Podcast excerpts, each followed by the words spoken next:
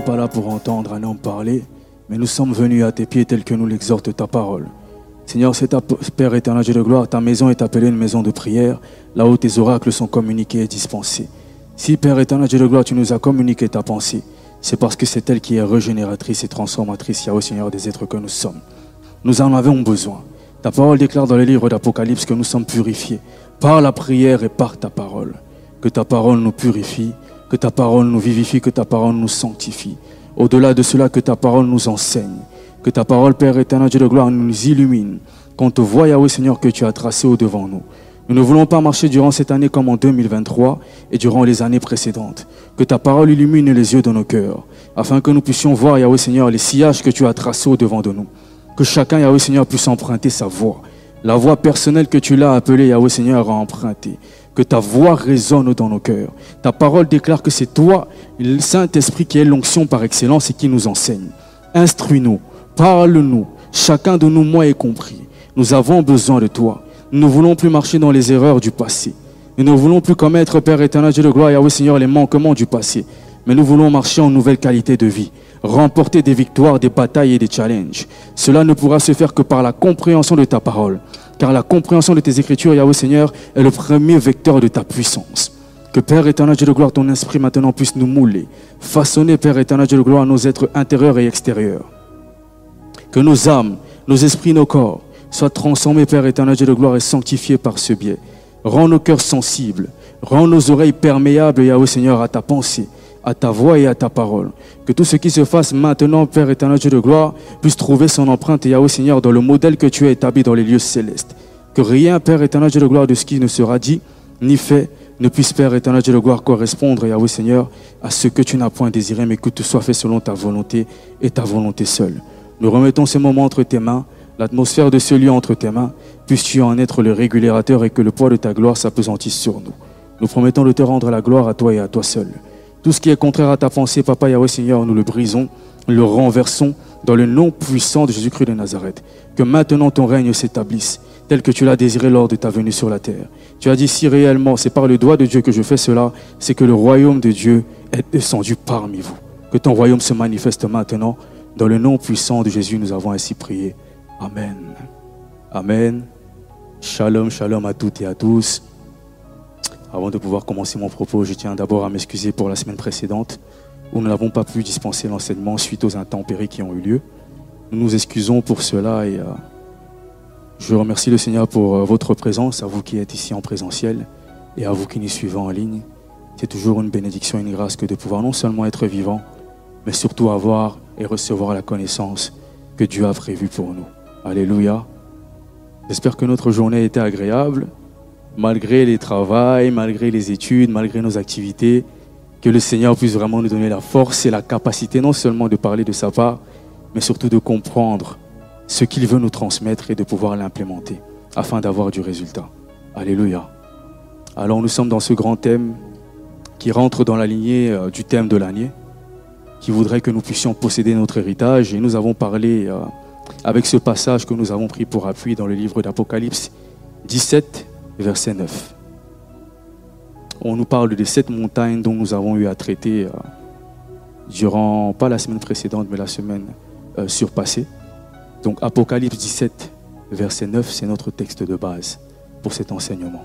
Je tiens encore à réitérer cela au cas où quelqu'un aurait oublié, vu le lead time qu'il y a eu entre. Et donc nous avons présenté ce passage-là et nous avons donc décortiqué à partir de la Genèse d'où ce mot-là avait été tiré. D'où vient le terme Babylone on a eu à présenter son champ lexical, voir son origine, à présenter ceux qui ont initié justement ce Babylone, ce système qui a été mis en place par l'ennemi après la chute de l'homme dans le jardin d'Éden. On a parlé de beaucoup de textes, je ne pourrais rentrer en profondeur dans tous, sinon on va perdre vraiment énormément de temps. On a parlé de Genèse 4.8, euh, où on a parlé de Caïn, on a parlé des générations qui l'ont précédé, on a parlé du fait qu'il était le pionnier de l'urbanisme, de l'architecture, on a parlé des générations qui lui ont été postérieures, à savoir ces innovateurs, ces personnes qui avaient cette capacité de créer, d'innover, tandis que les générations qui sont venues après Abel, après Seth, n'étaient que des invocateurs.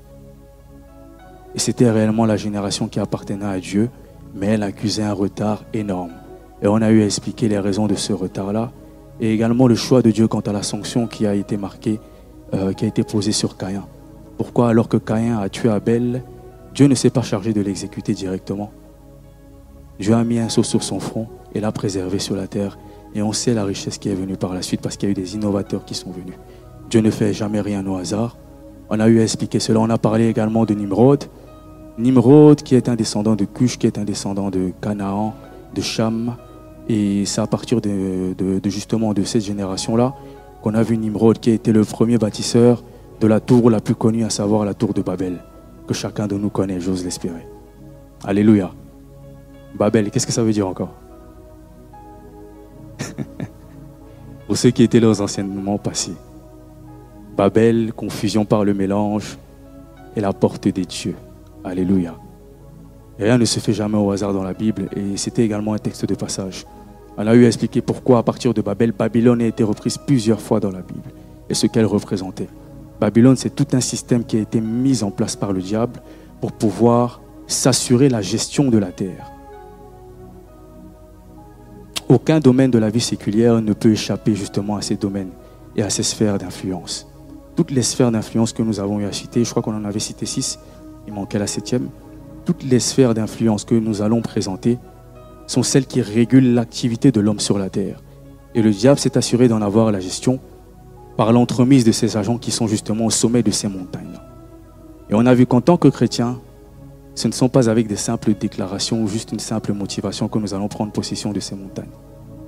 Parce que quand on lit la parole dans le livre de Josué 14, 6, c'est un passage qu'on avait eu à évoquer également, on voit que Caleb demande la montagne qui lui avait été promise par Moïse. Il parle avec Josué et lui demande cette montagne-là. Et il va se baser sur ce qu'il a eu à faire pour pouvoir la mériter. Il y a eu un mérite. Il l'a eu par le mérite, par le biais du mérite, par le biais de sa persévérance et surtout par rapport au rapport qu'il avait fait lorsqu'il était revenu de son espionnage mandaté par Moïse.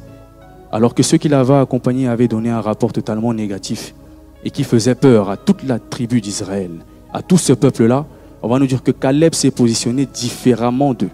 Son rapport était totalement différent. Il allait aux antipodes de ce que les autres avaient présenté. Là où les autres avaient présenté des géants. Et c'était vu comme des sauterelles. Caleb lui va prendre position pour Dieu. Il va dire, allons et dans ce pays. Et c'est ce pourquoi Moïse a promis de lui donner cette montagne qui est appelée Hébron. Donc c'est par le mérite et c'est également par son rapport que Caleb a eu droit à cette montagne. Mais ce n'était pas tout. Il a eu la promesse de la recevoir, il a reçu par l'entremise de Josué, mais après il devait encore en prendre possession. Et ça va être notre bataille tout au long de l'année. On a beau donner des enseignements, les enseignements vont nous donner la capacité, la compréhension nécessaire, mais il incombe de notre responsabilité à chacun de pouvoir comprendre les principes qui vont pouvoir constituer justement la fondation de la possession de ce qui nous revient en Christ. Et ça rentre également dans la lignée de ce qui nous a été communiqué ce dimanche par le frère Freddy, qui nous a vraiment merveilleusement enseigné de la part de Dieu. Il nous a, je pense, transmis une portion de la sagesse, vraiment cette sagesse qui est divine et qui nous permet d'opérer des exploits. Surtout ce passage qui nous dit que aussi longtemps que l'héritier est un enfant, il n'est différent rien d'un esclave. Bien aimé, si nous marchons comme des enfants encore cette année 2024, on va marcher comme la majorité des chrétiens avec des slogans, des slogans et des slogans. Aujourd'hui, nous sommes qualifiés de chrétiens de TikTok. Parce qu'on nous allons de slogan en slogan, mais les résultats ne suivent pas. Aujourd'hui, on a beaucoup de conventions, on invite les gens, on dit venez, on va prier pour vous, vous serez guéris, venez, vous aurez ceci.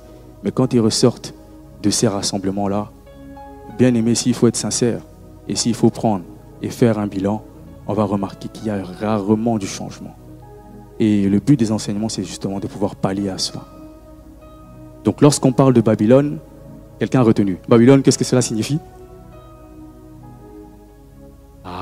On y arrive. On va répéter cela jusqu'à ce que réellement, parce que la parole nous enseigne également à ruminer les Écritures. On doit ruminer cela, parce que c'est un texte et c'est un passage qui revient très très très souvent dans les Écritures. Babylone, Babylone, Babylone. Nous sommes en guerre contre Babylone. En tant qu'enfant de Dieu, tu es en guerre. Tu n'es pas venu ici pour, pour seulement te réjouir ou pour séjourner pacifiquement sur la terre, mais tu es un soldat aux yeux de Dieu. Et tu as une montagne à posséder. Tu as un territoire à posséder. Tu as une mission à accomplir. Aucun de nous n'est sans utilité aux yeux de Dieu. Chacun de nous a un rôle à jouer. Raison pour laquelle nous devons non seulement veiller les uns sur les autres, mais toujours prendre garde à garder et rester fidèles à la mission à laquelle Dieu nous a appelés. Alléluia. Donc nous représentons un royaume. Certes, nous connaissons notre identité, mais partout là où nous irons, dans les temps à venir et tout au long de l'année, nous représentons un royaume. Cette donnée doit être capitale dans notre paradigme. Parce que celui qui sait le royaume qu'il représente ne peut être ballotté à tout vent. Je donne un exemple. Lorsqu'un peuple va en guerre, il sait le royaume qu'il représente. Il connaît ses valeurs. Il connaît son histoire. Il connaît la force de son armée. Ils sont conscients des enjeux qui entourent justement cette action-là. La guerre ne se fait pas comme un jeu. La guerre se fait avec stratégie et avec compréhension. Parce qu'une guerre qui se fait sans stratégie est perdue d'avance. La guerre ne se gagne pas lorsqu'on va sur le chemin de bataille. La guerre se gagne lorsque la stratégie a été mise en place et lorsqu'on s'aligne à cette dernière. Et le but de ces enseignements, c'est tout simplement s'aligner aux stratégies et à l'économie que Dieu a mise en place afin de pouvoir implémenter la victoire qu'il a accomplie à la croix dans nos vies et sur cette terre. Nous voulons dépeupler le camp des ténèbres, mais cela passe également par ces enseignements-là. Alors nous avons eu à parler des montagnes. On a présenté... Est-ce que quelqu'un se rappelle encore des montagnes qui ont été évoquées? Aujourd'hui, ce sera beaucoup plus participatif que les dernières fois. Donc, je vais vraiment faire appel à votre participation, à votre enthousiasme, afin de voir si nous avons capitalisé ces moments qui nous ont été confiés. Je remercie également le pasteur, Maman Solange, le corps pastoral, pour euh, la charge et la responsabilité qui m'a été confiée. Non que j'en sois digne, mais je crois que je remets la gloire déjà au Seigneur pour cela et je crois qu'il passera tout simplement par ce canal pour euh, édifier son peuple selon sa grâce et sa puissance. Merci encore. Alors est-ce que quelqu'un se rappelle des montagnes qui ont été abordées? On va commencer par la première. La première, c'était la montagne de la famille. Est-ce que quelqu'un se rappelle de ce qu'on avait présenté, de ce qu'on avait euh, relaté concernant la famille?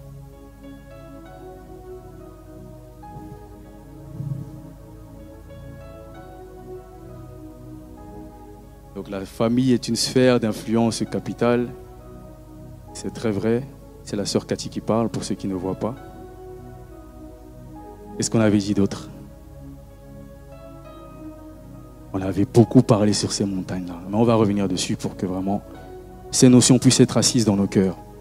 Donc on va voir aujourd'hui également la place que ces montagnes occupent dans la société. On va parler de la famille et euh, la place qu'elle occupe dans la société. Donc la famille est une société naturelle des gens en soi qui possède des droits propres et inaliénables et qui existe avant l'État ou n'importe quelle autre communauté. Elle constitue la cellule de base de la société et elle est l'élément angulaire du développement social. En tant que groupe social primaire, elle agit comme gardienne des valeurs, des actions, des comportements des individus qui la constituent. Alléluia.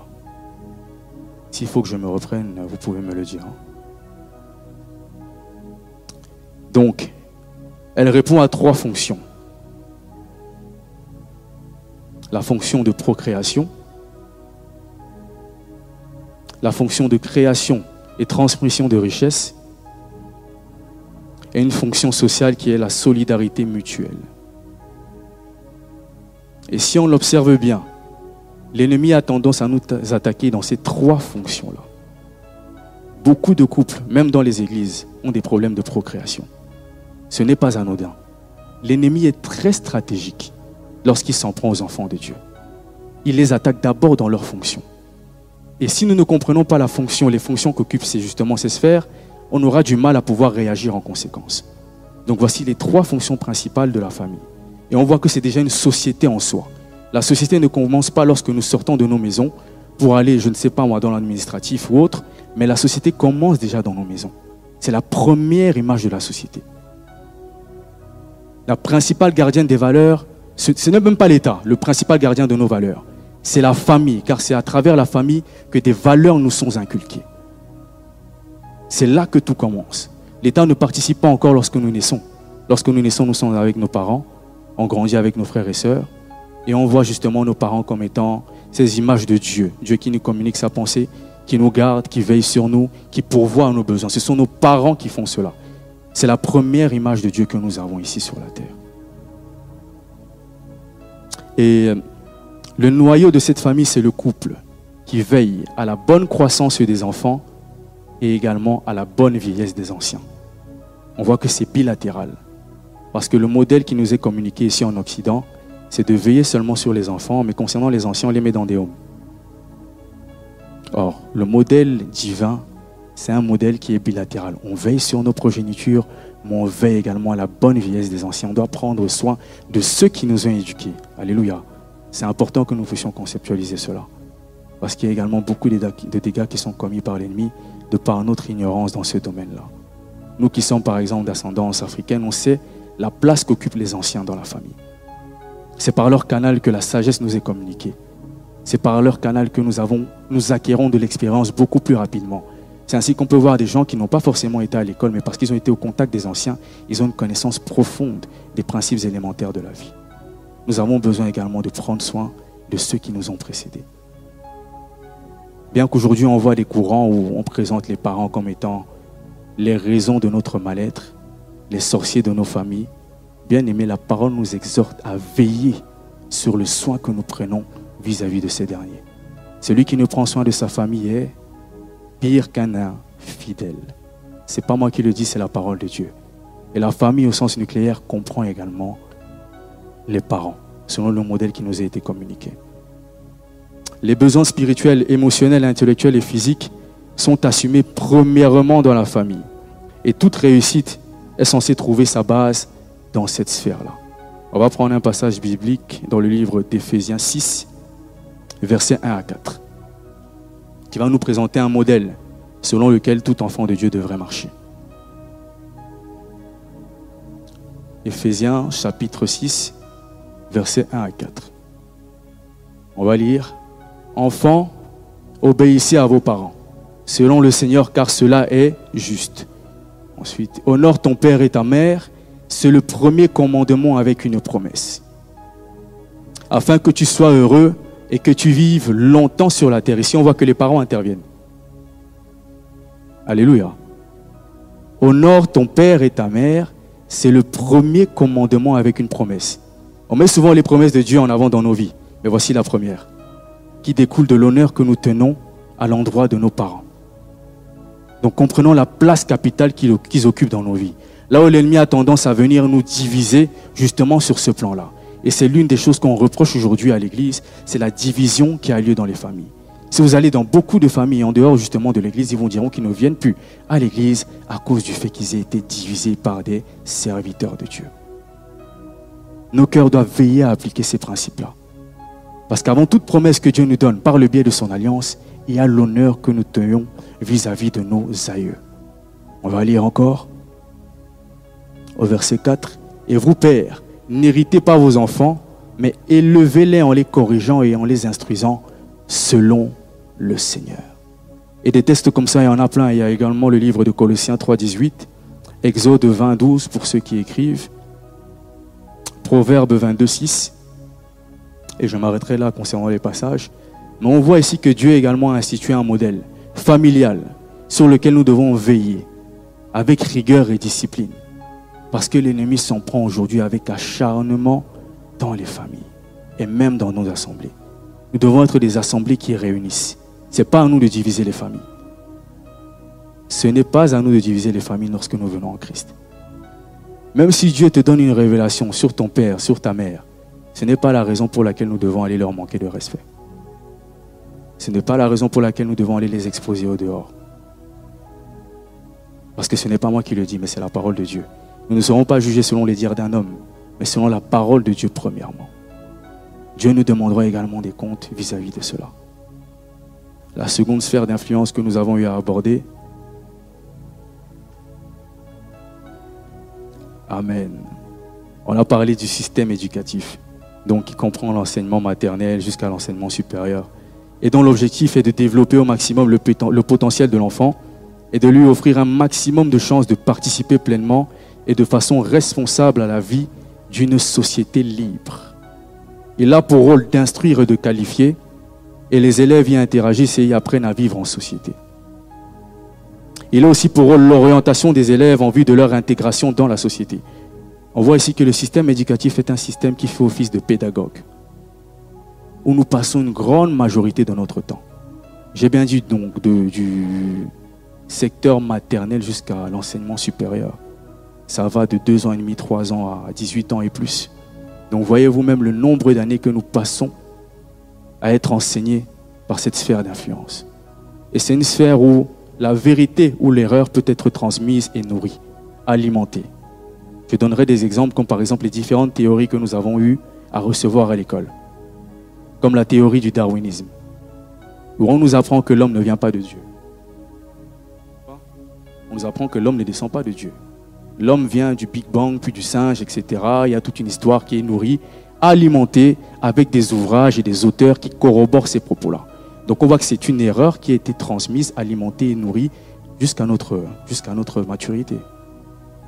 Et c'est la raison pour laquelle justement, lorsque nous venons à l'écodim, on ne se contente pas de déraciner ce que l'ennemi a semé dans nos cœurs, mais on sème également la parole de Dieu. Parce que celui qui a tendance à semer ou à déraciner sans semer par après est en train de commettre une erreur. Pourquoi? Parce qu'il y a une loi qui nous a été enseignée également dès notre bas âge. La nature a horreur du vide. Toi qui déracines, déracines, déracines, déracines, sans semer quelque chose derrière de valable et de bon, tu es en train de laisser tout simplement la place ouverte à l'ennemi. Raison pour laquelle quand les enfants viennent à l'écodim, ils ne peuvent pas prendre cela comme quelque chose d'anodin. Ils sont en train de recevoir une semence qui va être capitale pour leur croissance. Lorsque Pharaon va parler à Moïse, et va lui demander d'aller adorer dans le désert leur Dieu, il va leur dire partez, mais laissez-moi la jeunesse. Et on a présenté la raison pour laquelle il avait dit cela. Parce qu'il sait que la jeunesse sera dévouée au système qu'il a nourri, qu'il a éduqué et qui lui a communiqué ses valeurs. Elle sera fidèle à celui qui était l'auteur de ces choses. Celui qui pourvoit aux besoins de la jeunesse, c'est celui qui verra la fidélité de la jeunesse lui être adressée. Et Dieu également avait un modèle lorsqu'il s'est présenté à son peuple. Parce que Paul va nous dire que la Bible ou la loi a été pour Israël comme un pédagogue. Tout un système éducatif qui comportait les valeurs, les principes que Dieu attendait de la part d'Israël en vue de pouvoir marcher selon ses principes sur la terre. Donc Dieu n'a pas laissé Israël marcher selon ses bons désirs, mais il leur a donné tout un système éducatif, toute une pédagogie, la loi autrefois. Et il attendait de ce peuple-là qu'il soit fidèle à cette dernière. Nous, aujourd'hui, nous avons Christ. La loi a été accomplie, pas forcément abolie dans, dans sa totalité. Nous avons Christ, mais il y a également cette loi-là que nous devons veiller à suivre. Comme on vient de le lire, on vient de lire un passage de la Bible. C'est une loi également. Honore ton père et ta mère. Une loi avec une promesse. Dieu veut que nous puissions justement également marcher selon sa pédagogie ici-bas sur la terre. Mais est-ce que beaucoup de nous sont conscients justement de ce fait-là? Aujourd'hui, les chrétiens, nous ne lisons plus la parole. Et sans parole, il n'y a pas de pédagogie. Sans parole, la pédagogie que nous avons est nulle. Sans enseignement, les valeurs que nous avons sont nulles. Nous avons besoin de retourner à ces fondations-là. La parole et les enseignements bibliques. Parce que quand le Seigneur est venu sur la terre, il nous a montré le modèle à suivre. Il opérait des miracles, il opérait des signes, il opérait des prodiges. Mais lorsqu'il était avec les disciples, durant les temps de soirée, il enseignait ses disciples. Cela a pris le temps que ça a pris, mais après trois ans, ils ont été des apôtres. Pas après dix ans, pas après quinze ans, pas après vingt ans, comme cela peut être le cas aujourd'hui. Aujourd'hui, nous passons beaucoup de temps dans les assemblées, mais nous avons du mal à dupliquer le modèle que Dieu attend de nous. Nous avons besoin d'être enseignés par Christ. En trois ans seulement, il a édifié des apôtres et des serviteurs puissants, en esprit et en parole. D'ailleurs, lorsqu'il est venu sur la terre, on l'appelait maître. Et il a parlé du disciple-là. Quand on parle de disciple, on fait allusion à un maître. Et quand on fait allusion à un maître, on fait allusion à un enseignement. Dieu veillait vraiment à l'enseignement de ses enfants, à l'enseignement de son armée, à l'enseignement de ses disciples. Donc il a veillé à ce que nous puissions également être éduqués selon ses principes et ses valeurs, sans quoi nous allons louper le coche. Amen. Ensuite, on a parlé d'une seconde sphère d'influence, à savoir les médias. Et là, ça va être très participatif parce que je pense que chacun de nous a quelque chose à apporter. Ce n'est pas forcément dans l'ordre. Hein. ne sois pas confuse. Donc, on a parlé des médias. Une sphère d'influence aujourd'hui qui est également en train de bouleverser le monde. Parce qu'autrefois, nous avions seulement les médias traditionnels, à savoir la télé et la radio, mais aujourd'hui, on observe plusieurs sortes de médias. Et les médias donc, ont une fonction de divertissement, ils occupent également, ils répondent à la fonction d'information et nous permettent également de comprendre la société dans laquelle on vit. C'est le rôle principal qu'avaient les médias, ne fût-ce qu'à l'époque. Aujourd'hui, on peut voir qu'il y a également d'autres fonctions qui se sont rajoutées, comme le divertissement. Il y a même l'infotainment qui maintenant commence à prendre vraiment l'ascendant, ce qui n'était pas le cas autrefois, où on voit des émissions où on est censé recevoir de l'information, mais animées d'une manière assez étrange. Comme euh, par exemple, je donnerai l'exemple de C8 s'il y en a qui regardent ces chaînes-là, on voit que des, faits ne sont plus relatés par des journalistes, mais par des chroniqueurs qui mettent une touche humoristique. Et c'est le genre de médias, de, chaînes télévisées qui ont tendance à être maintenant le plus regardé, le plus plébiscité. Notamment dans les chaînes où la jeunesse vraiment, est vraiment euh, plus nombreuse que euh, le troisième âge, ceux du troisième âge. Et il est important également que nous puissions prendre acte de ces choses-là. Les médias peuvent tronquer notre perception de la réalité. Ils peuvent biaiser nos capacités de discernement. On peut également manipuler par les médias. Surtout de nos jours, où ils vraiment répondent à un modèle capitaliste, où on voudrait que les médias soient aujourd'hui des entreprises commerciales qui génèrent du profit. Et de ce fait-là, on laisse la place à des fake news, à la désinformation, parce qu'il y a le profit qui est ciblé derrière. Et il est important que nous puissions avoir conscience de cela si nous voulons occuper ces montagnes-là. Parce que nous devons justement pallier à ces problèmes. Alléluia.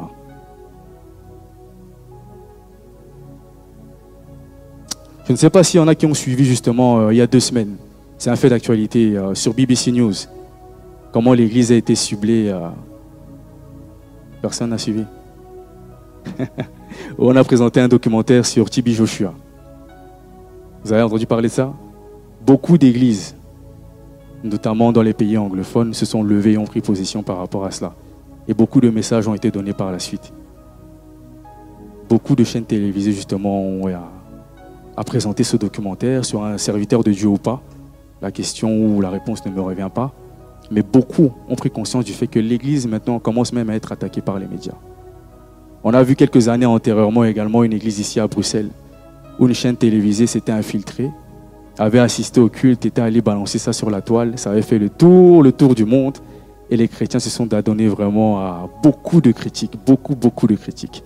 On va voir à la lumière des Écritures comment justement nous devons nous comporter face à cela, vis-à-vis notamment des médias qui sont venus par la suite, pas les médias traditionnels, à savoir la télé, la radio, mais les réseaux sociaux, qui occupent aujourd'hui une place très importante dans notre société. On avait vu qu'aujourd'hui, à partir d'une émission présentée via les réseaux sociaux, on peut toucher plus de 5 millions de personnes. Ce qui nous était difficile autrefois, car il fallait avoir des chaînes télévision. Mais maintenant, par le biais justement des réseaux sociaux, on peut évangéliser à grande échelle. Donc on voit que les réseaux sociaux peuvent avoir une connotation négative, mais cela dépend de l'usage que l'on en fait. Et on va voir justement quelques passages bibliques qui nous apprennent euh, à, nous, à nous comporter sur ces réseaux sociaux-là. Parce que beaucoup, si on doit être sincère, lorsqu'on arrive sur les réseaux sociaux, on fait souvent une dissociation entre notre personne physique et notre avatar. Où beaucoup disent que quand je suis sur les réseaux sociaux, je ne suis pas responsable de mon comportement. Je peux critiquer, je peux insulter, Là-bas, personne ne me voit. Là-bas, Dieu n'est pas garant de mon comportement et autres. Prenons par exemple le livre de Tite 3, versets 8 à 10.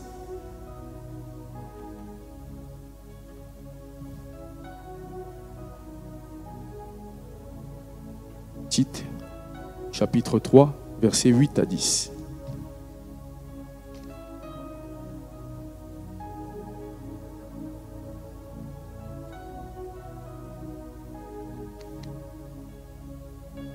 Au nom de Jésus. Cette parole est certaine et je veux que tu affirmes ces choses afin que ceux qui ont cru en Dieu s'appliquent à pratiquer de bonnes œuvres. Voilà ce qui est bon et utile aux hommes mais évite les discussions folles, les généalogies, les querelles, les disputes relatives à la loi, car elles sont inutiles et vaines. Éloigne-toi, après un premier et un second avertissement, celui qui provoque des divisions. On va s'arrêter là. Mais bien aimé, si on porte une attention particulière à ces écritures, on va remarquer qu'il n'y a pas d'exception ici. Même lorsque nous allons sur les réseaux sociaux, nous sommes appelés à appliquer ce principe-là. Or, aujourd'hui, les réseaux sociaux sont l'objet de beaucoup d'animations, de querelles, de divisions, de débats. C'est un lieu où on livre les hommes de Dieu en pâturage, où beaucoup sont devenus les juges justement de ces derniers-là. J'avais dit que ce serait très participatif et euh, justement, on va pouvoir faire le tour un peu de ce que vous pensez justement de l'usage qui en, qui en est fait la manière dont nous utilisons justement ces, canaux et ce que vous y avez observé. Parce que moi, je parlais justement à, un frère à ce sujet-là. Il m'a dit, moi, quand j'arrive sur les réseaux sociaux, je ne suis pas responsable de mon comportement. Là-bas, c'est mon avatar qui parle. On connaît ma version physique, mais quand j'arrive sur le net, ah, je suis invisible aux yeux des hommes, donc je me lâche, je me libère. Là-bas, les fruits de l'esprit de Galates 5, 22 n'ont plus de place. Chacun fait ce qu'il veut. Est-ce que vous avez observé également euh, justement ces comportements-là? Et qu'est-ce que vous en pensez selon vous? C'est vraiment un mal qui a été observé, euh, cette recrudescence justement euh, de l'irresponsabilité sur les réseaux sociaux, ou même entre nous on se blesse les uns les autres. Je veux dire, on a eu par exemple des histoires où des sœurs qui font partie d'une même église, par le biais justement de ces canaux interposés, ont eu tendance à se nuire les unes aux autres des histoires qui se passent ici se retrouvent sur les réseaux sociaux. On peut voir une histoire, par exemple, qui est censée rester entre quatre murs. Il est censé impacter personne à part les deux principaux protagonistes, se retrouver sur la toile. Et ça devient une affaire publique. Une affaire pas seulement nationale, mais internationale. Et pour des histoires qui sont banales, de base. Mais on voit cela entre chrétiens et c'est ce qui fait de plus en plus peur. À telle enseigne, on se pose réellement la question, est-ce que la Bible a répondu justement à ce problème? Et c'est la raison de ces écritures-là que nous puissions avoir justement dans notre conscience et savoir que Dieu également régule nos activités, même sur les réseaux sociaux. Quand on parle du jugement, on ne sera pas jugé seulement par notre comportement, je vais dire physique, mais même par ce que nous avons fait sur la toile. Donc quand on va commérer, quand on va quereller, quand on va insulter, quand on va diffamer sur les réseaux sociaux, même dans l'anonymat le plus total, Dieu nous voit. Et nous serons jugés justement selon les écritures qu'il nous a données. Raison pour laquelle ces enseignements sont importants, parce que demain, on ne pourra plus dire je ne savais pas. On ne pourra plus dire j'étais dans l'ignorance, parce que Dieu ne tient pas compte des temps d'ignorance, certes. Mais dès que nous avons justement l'écriture qui traite de ce problème, nous sommes appelés à nous ajuster en conséquence il faudrait que nous puissions avoir une conduite responsable sur les réseaux sociaux. Parce que la raison justement de leur venue n'est pas seulement pour pouvoir nous nuire les uns les autres. C'est un moyen d'évangélisation. On est censé ramener des âmes à Christ, toucher des âmes, bénir des individus. Mais on constate le contraire. C'est nous qui sommes les premiers à insulter. C'est nous qui sommes les premiers à envoyer des pics. Tout simplement parce qu'on ne voit pas notre image physique. Et demain, ça va s'empirer que chacun de nous vraiment puisse avoir une conduite responsable et sage. Et d'ailleurs, ceux qui voudront prendre possession de ces montagnes-là, ils savent qu'il y a des gros challenges qui les attendent. Parce qu'au fur et à mesure qu'on avance dans le temps, le monde a tendance à se pervertir et à verser vers le mal. Ce qui était interdit et inadmissible autrefois Aujourd'hui, on voit que cela est permis sur la toile. Et ce qui se retrouve sur la toile, bien aimé, sache que cela finira toujours par t'impacter, même dans ton environnement le plus proche et le plus restreint. Parce que la toile n'est pas dissociée de ta personne physique. Tout acte que tu poses là-bas a une incidence et une conséquence, même sur ta personnalité, de manière directe. Donc lorsque nous allons sur ce canal-là, sachons la raison justement de notre venue sur ce dernier. Avons-nous un but lorsque nous nous présentons sur les réseaux sociaux? Parce qu'il y a des études justement qui ont présenté le fait que même leur consommation excessive est nuisible pour la santé. Quel est le but de notre utilisation justement de ces réseaux sociaux-là? J'espère que nous savons que, selon Dieu, son principal dessein n'est pas seulement que nous puissions sociabiliser les uns avec les autres, mais que nous puissions impacter, influencer. C'est la raison de ces enseignements-là. Lorsque tu iras désormais sur les réseaux sociaux, sache que tu as un rôle à jouer. Et ce rôle n'est pas des moindres. Tu es appelé à avoir un impact positif. Dans les querelles, dans les animosités, on ne doit plus nous trouver. Dans le passage que l'on a lu, Tite, euh, Paul nous invite dans le livre de Tite à même nous séparer des individus qui commettent de telles choses. Imaginez un peu le degré de pragmatisme, la radicalité de cet homme. Sépare-toi de ceux qui font, qui animent des querelles sans cesse. On connaît aujourd'hui des personnes justement qui sont justement catégorisées comme de tels individus. Qui, dès qu'il y a une polémique, sont les premiers. Forward, partager, partager, partager, partager.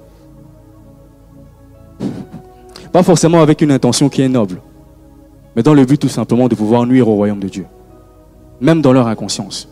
Lorsqu'un homme de Dieu tombe, qui sont les premiers à partager cela? Ce sont les enfants de Dieu, malheureusement.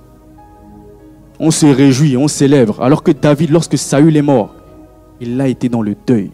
Il a pleuré un héros. Imaginez-vous, il a pleuré quelqu'un qui cherchait à porter atteinte à sa vie. Mais parce qu'il était serviteur de Dieu, il n'a même pas osé le diffamer. Il n'a pas osé prononcer quelques paroles que ce soit sur ce dernier. Mais aujourd'hui, nous, enfants de Dieu, quand un homme de Dieu dérape, commet une erreur, que l'on sache que ce soit vrai ou faux, nous sommes les premiers à aller l'enterrer. Et avec réjouissance, comme si nous allions le remplacer. Bien aimé, on ne remplace pas un général comme ça. La parole de Dieu nous dit d'ailleurs que celui qui porte les armes ne se glorifie pas comme celui qui les dépose. Lorsqu'un homme de Dieu tombe, apprenons à avoir de la révérence vis-à-vis de Dieu et vis-à-vis de ce dernier. On ne sait pas ce par quoi il est passé.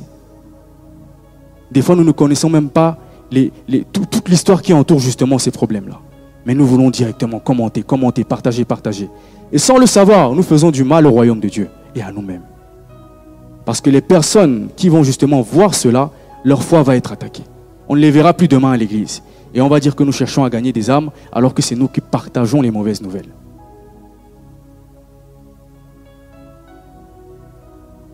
Quand une personne tombe, on doit chercher à la relever. On doit la porter en prière.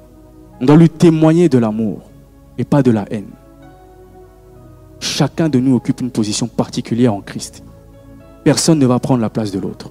Quand ton frère ou ta sœur tombe, ne te réjouis pas, mais pleure-les dans le Seigneur. Porte-les en prière. C'est ça réellement l'attitude que nous devons manifester sur les réseaux sociaux. Alléluia. Qu'y avait-il d'autre comme montagne? On a parlé de l'art et du divertissement. Aujourd'hui, justement, il y a encore beaucoup d'émissions qui ne cessent d'émerger, qui affectent la jeunesse particulièrement, parce que c'est elle qui est la cible de tous ces programmes que nous voyons aujourd'hui. Nous, autrefois, ça avait commencé avec modération, avec Star Academy. C'était encore modéré, puis c'était Secret Story. Mais aujourd'hui, il y a des émissions à tirer l'arigot. Les anges de ceci, les démons de cela, les nanani nanana. Et bien aimé, à travers justement ces émissions, on va se rendre compte que l'éducation qui est transmise durant des années peut être détruite en une émission télévisée autrefois, on nous apprenait à nous couvrir avant de sortir, mais aujourd'hui, à travers une émission, on va nous dire que la tendance actuelle, c'est ça. Parce que c'est à travers l'art et le divertissement, justement, qu'on promeut les tendances. On gère les tendances, les modes. On influence le monde, on influence la jeunesse. C'est à travers tous ces programmes-là, et c'est les jeunes qui en sont les cibles. Et si aujourd'hui, toi, tu n'es pas encore victime de cela, sache qu'il y a une génération qui est en train d'être la cible de l'ennemi.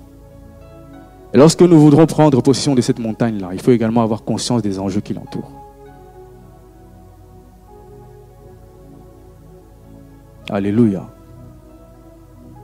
On voit aujourd'hui les valeurs qui y sont communiquées. L'immoralité décadente qui est véhiculée et normalisée. Autrefois, ce qui était interdit, même dans la sphère familiale, aujourd'hui est accordé. Aujourd'hui, est autorisé. Pourquoi? Parce qu'il y a des émissions qui valorisent ces choses. Il y a des influenceurs qui ont été mandatés pour pouvoir justement diffuser un modèle à grande échelle. Et nous, en tant que chrétiens, qui sommes appelés à avoir de l'influence, nous sommes justement appelés à combattre ces valeurs-là et à communiquer des valeurs qui sont totalement différentes. On a tous, je pense, du moins pour les plus jeunes, une image et une idée précise des émissions justement dont je suis en train de parler. Aujourd'hui, lorsqu'on se balade dans la rue, on est choqué de voir certains accoutrements. On voit aujourd'hui des hommes qui portent des sacs à main, n'est-ce pas? C'était possible il y a dix ans.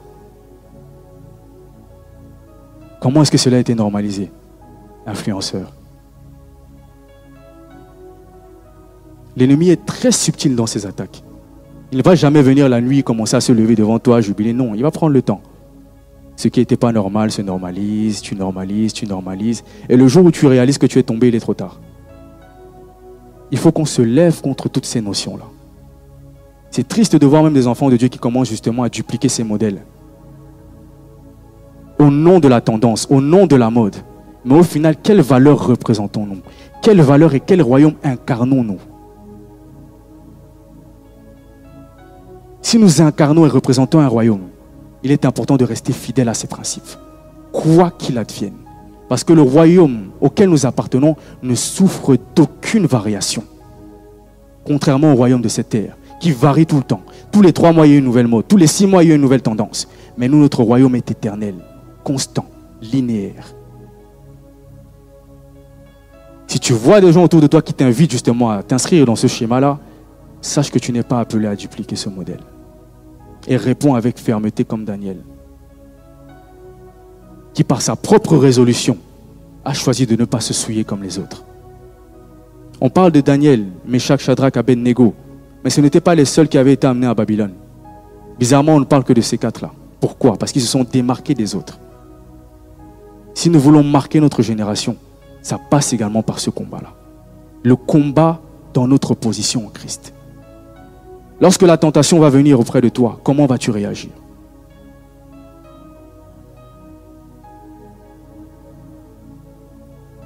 Imaginons que demain tu puisses lancer une entreprise dans le domaine de la mode. Quel mode vas-tu mettre en avant?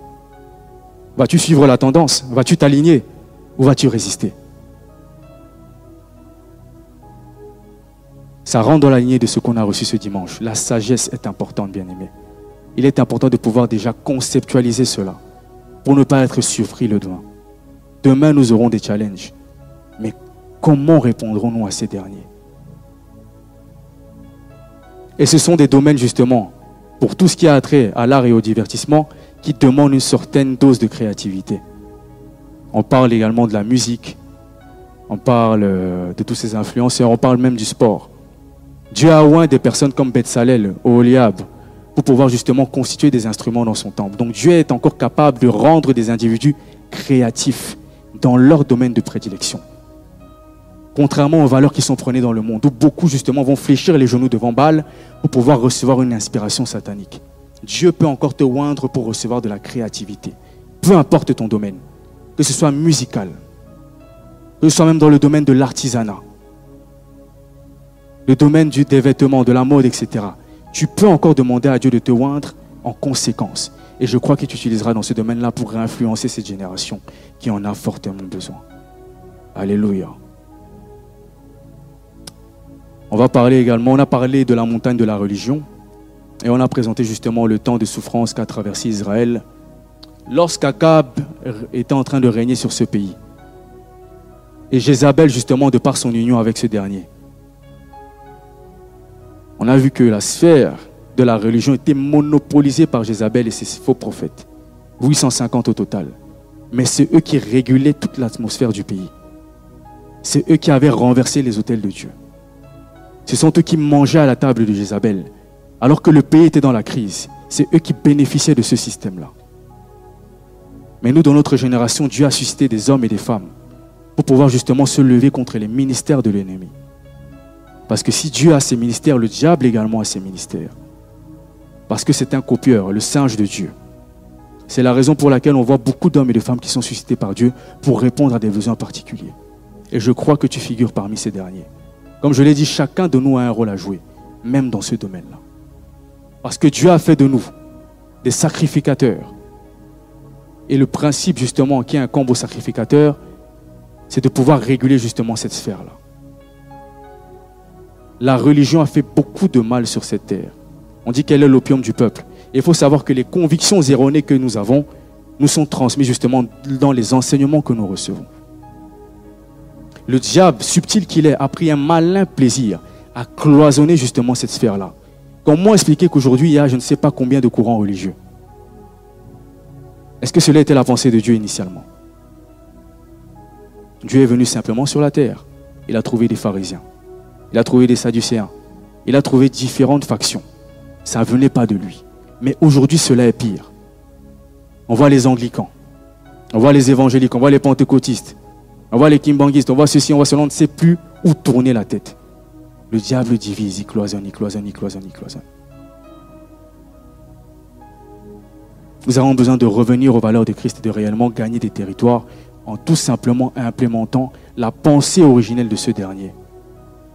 Là où l'ennemi a gagné du terrain, là où l'ennemi a pu convaincre des familles du fait que ce domaine est à négliger, est à abandonner, il est, important que nous puissions prendre position de nouveau.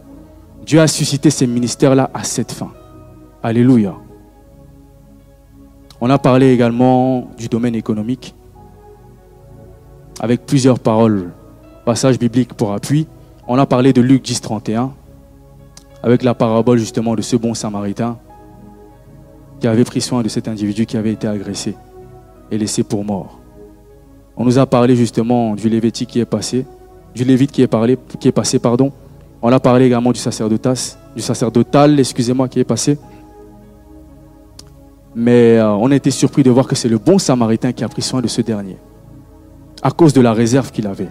On a vu qu'il était dans une auberge, qu'il a pris soin de ce dernier, et qu'il a même demandé un crédit auprès du responsable de cette auberge parce qu'il avait les ressources nécessaires pour pouvoir justement répondre aux besoins de ce dernier. Ce qui forcément n'était pas le cas des deux précédents.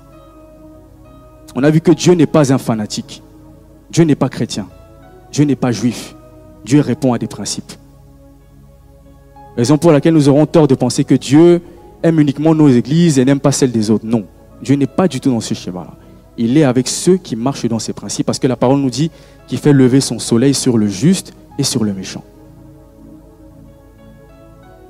Et le nerf de la guerre, justement, ce qui alimente toutes les autres montagnes, c'est le secteur économique.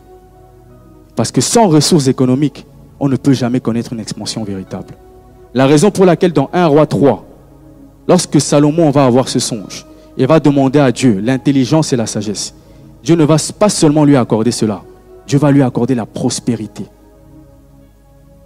Et c'est par le canal de cette prospérité-là que sa renommée s'est également accrue. On a parlé de sa sagesse, mais on a parlé également de la richesse de Salomon dans toutes les nations qui l'entouraient.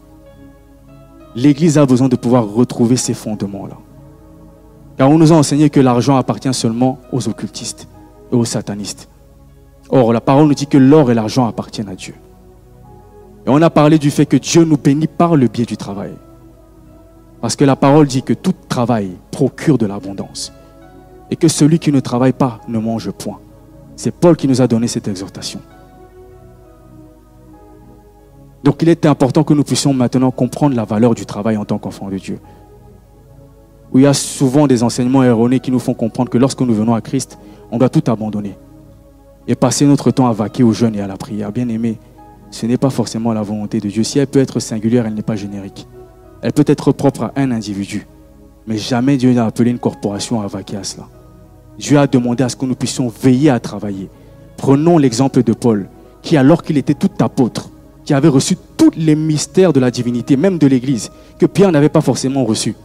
On nous dit que Paul construisait des tentes pour pourvoir à ses besoins et pour n'être à la charge de personne. et Dieu l'a béni dans ses œuvres. On nous a parlé également de Pierre, lorsque Jésus-Christ devait payer les impôts.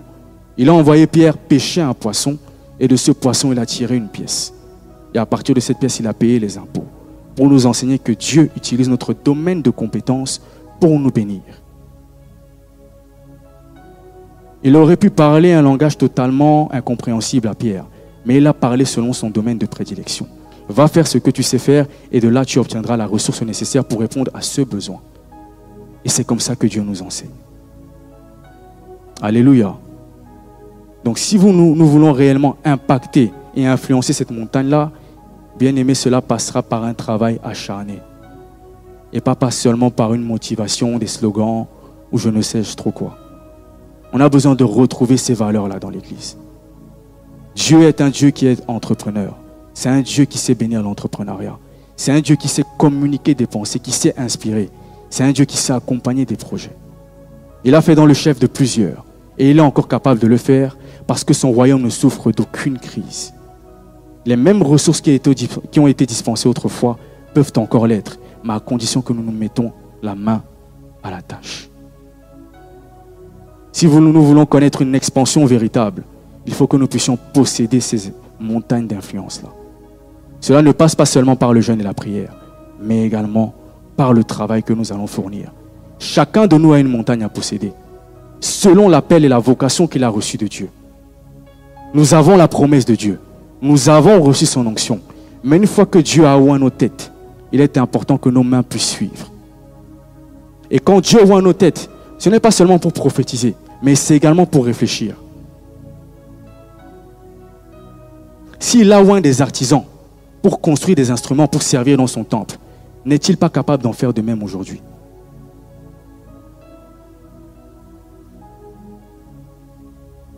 Alléluia. On va prendre un passage également dans le livre de Ecclésiaste 9, verset 16, je pense.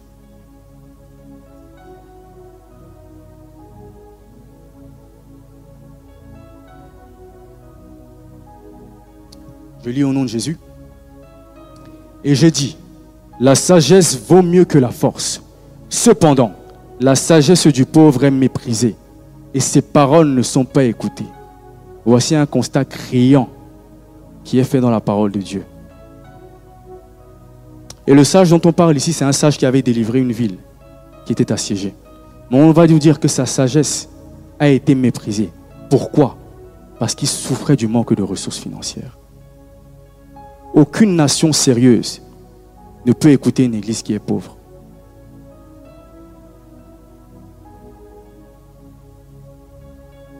Aucune nation sérieuse ne pourra prêter ses oreilles à une église qui n'a pas encore conquéri cette montagne-là. Parce qu'elle ne lui sera d'aucune utilité. C'est même l'une des raisons pour laquelle Dieu, lorsqu'il va révéler la crise à venir dans les temps, il ne va pas la révéler à Jacob, qui est son serviteur, mais il va la révéler à Pharaon, qui a les infrastructures nécessaires pour pouvoir justement pallier à ce problème-là et qui est en situation hégémonique sur le monde. Il aurait pu communiquer ce message-là à Jacob. Mais pourquoi l'a-t-il communiqué à Pharaon? Parce qu'il avait les ressources nécessaires pour pouvoir justement pallier au problème qui allait venir dans les 14 années qu'il avait présenté à Joseph. Alléluia. Dieu n'est pas fanatique, mais Dieu est un Dieu responsable. Et il faut que nous puissions nous aligner en conséquence. Je ne sais pas si jusqu'ici il y a des questions.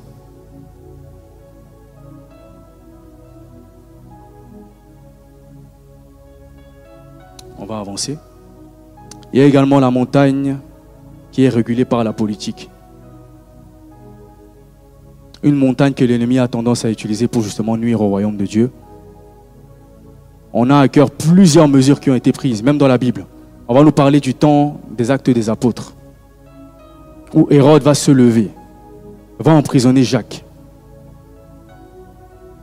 Il va voir que cela va plaire à son peuple, et par la suite, il va également emprisonner Pierre. Le diable est passé par là pour pouvoir attaquer l'Église.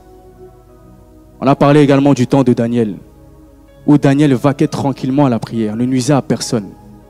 Mais on a cherché à le nuire par le biais de la loi, en publiant un décret voulant à ce que celui qui n'adorait pas euh, ce qui avait été présenté par les Babyloniens comme étant Dieu se verrait punir sévèrement. Donc c'est une sphère d'influence qui est également appelée à être possédée par les hommes. Parce que Dieu utilise également des hommes dans ce domaine-là. Il a utilisé Daniel, il a utilisé ses acolytes. Et il peut en faire de même aujourd'hui. Et si nous ne possédons pas cette, montagne, demain nous ne devrons jamais nous plaindre lorsque des mesures seront prises à notre encontre. Comme cela a été le cas durant les années précédentes. Aujourd'hui, beaucoup d'experts sont en train de mettre en avant les résultats qui sont liés justement au confinement. On voit que beaucoup d'enfants sont troublés socialement parce que des mesures ont été prises. Beaucoup d'églises ont fermé parce que des mesures ont été prises. Bien aimé, il est important que nous puissions également nous infiltrer dans ces sphères-là. Elles ne sont pas non plus uniquement dédiées aux occultistes et aux satanistes. Dieu est le Dieu et le maître de tous les esprits. S'il y a des satanistes, s'il y a des occultistes qui sont présents dans ces sphères-là, Dieu leur est supérieur. S'il a communiqué l'esprit supérieur à Daniel, c'est justement pour pouvoir dominer à Babylone, un pays étranger où des divinités païennes sont adorées et régule l'activité des hommes. Il peut en faire de même de nos jours, à condition que nous sachions quel royaume nous allons représenter. Il est important de savoir que beaucoup ont essayé d'aller influencer ces montagnes-là, sans pour autant connaître leur position en Dieu, sans pour autant être matures. Et beaucoup ont échoué. On va voir pourquoi dans les temps à venir, si Dieu nous permet, on va présenter justement les valeurs et les ressources qui sont nécessaires pour pouvoir impacter ces domaines-là. Parce qu'il y a des gardiens qui veillent sur ces montagnes, jalousement, afin de pouvoir en réguler la sortie et l'entrée. Il y a des gens qui n'attendent que tu te présentes, afin de pouvoir négocier avec toi. On va tester ton obédience, on va tester ta foi. Par la fraternité avec ceux qui t'entourent, on va tester réellement ton amour pour Dieu. Beaucoup sont entrés pensant connaître Dieu et l'aimer, mais combien n'ont pas mal terminé Je me rappelle d'un frère qui prêchait, qui servait Dieu, Il s'est lancé dans un mandat politique, pas dans ce pays, dans un autre. Bien aimé, on a été surpris de voir qu'après trois mois, ce même individu a fait l'objet de beaucoup de scandales. Pourquoi? Parce qu'il côtoyait tout simplement des personnes qui pratiquaient certaines choses. Si nous ne sommes pas fermes dans notre obédience, dans notre connaissance de Dieu, bien aimé, il y a des zones que nous ne pourrons jamais influencer ni posséder. Il ne vaut mieux pas. C'est très dangereux. Alléluia. Jusqu'ici, est-ce qu'il y a des questions? Parce que je vois que le temps nous file vraiment entre les doigts.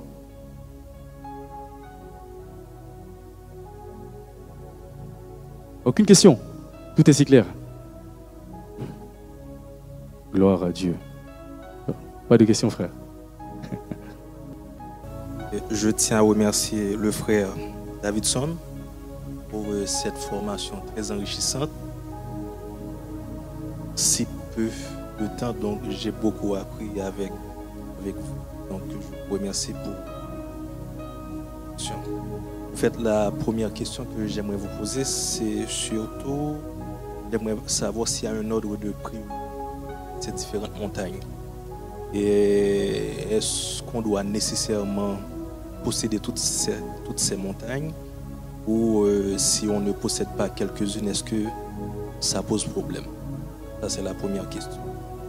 La deuxième question, quel rôle est censé jouer l'Église dans la construction de l'homme chrétien et surtout euh, dans la conquête de ces montagnes?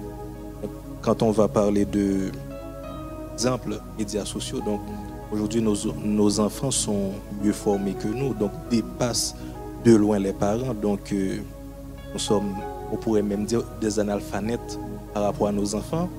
Et quand on parle de l'éducation, on va voir qu'il y a une prédominance de l'éducation que les enfants reçoivent à l'école par rapport à ce que donnent les parents à la maison. Donc, euh, en ce sens, quel est le rôle de l'Église, non seulement dans, et, euh, dans, dans, dans, la construction de l'homme chrétien et également dans, dans la conquête de ces montagnes. Amen. Je vais d'abord rebondir sur ta première question. S'il y a un ordre de priorité, c'est bien ça?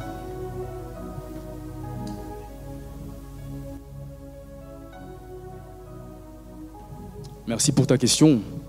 Euh, non, aucune montagne n'est à négliger. C'est comme si tu es une nation qui t'appartient, tu vas dire je vais laisser ce territoire à l'ennemi. Est-ce qu'un homme responsable agirait de la sorte?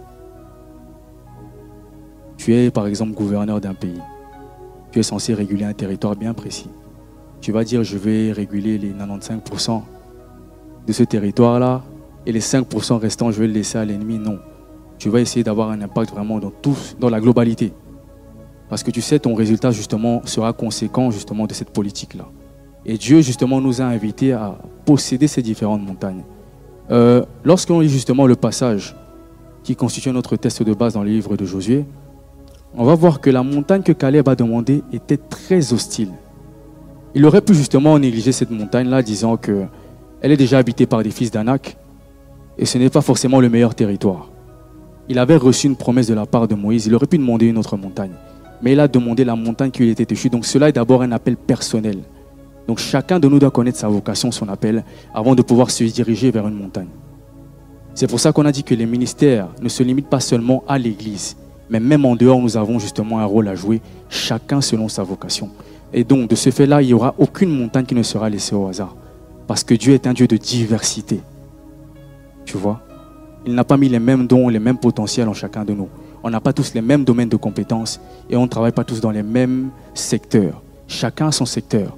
Chacun a une grâce de la part de Dieu et chacun est appelé à influencer ce secteur en vue de pouvoir justement compléter cette mission-là, la rendre complète.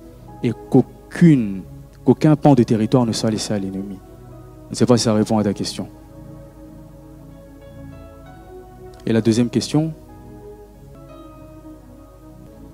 Donc le rôle de l'Église dans la construction des hommes et des femmes chrétiennes. Ben déjà, nous sommes un, nous sommes un édifice spirituel, n'est-ce pas? Je l'avais expliqué dans les enseignements précédents. Je pense que ça répondait à ta question. Nous sommes justement dans un édifice spirituel. Euh, Dieu a dit dans sa parole que nous sommes des pierres vivantes. Nous représentons justement son assemblée.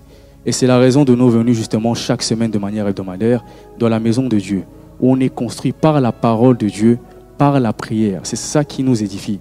Euh, Paul va par exemple présenter, je ne sais pas si tu as lu le livre euh, de Corinthiens 14, lorsqu'il parle de l'édification personnelle on fait justement ici euh, allusion à la bâtisse que Christ est en train d'opérer en nous. Lorsque notamment nous parlons en langue, nous sommes en train de nous bâtir individuellement. Et collectivement, c'est lorsque nous venons à l'église, dans la communion fraternelle, où la parole de Dieu est enseignée et que justement contribue à l'édification de chacun de nos êtres intérieurs. C'est intérieurement que ça se passe premièrement avant de pouvoir l'extérioriser. Alléluia. Ne sais pas s'il y a d'autres questions. Moi, ma question, c'est surtout euh, par rapport euh, aux hommes des dieux ou des frères ou sœurs qui tombent. Et souvent, euh, on a tendance à dire qu'il va comme c'est un homme des dieux, on ne peut pas parler, on ne peut rien dire, on ne peut pas commenter. Mais est-ce que le fait de ne pas commenter, ça fait qu'en fait, la personne protégée dans sa bêtise, si je peux le permettre,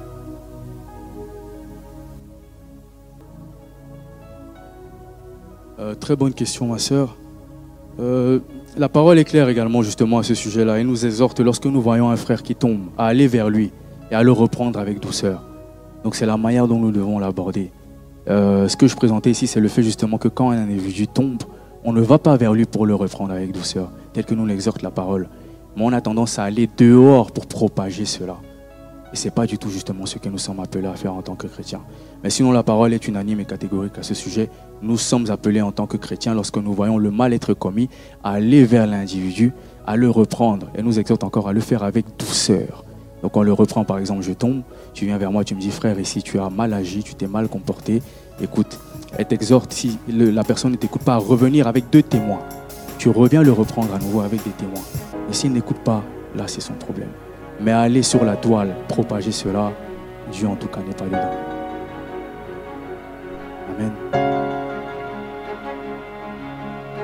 Nous sommes arrivés à la fin. S'il n'y a pas d'autres questions, on va se lever pour prier.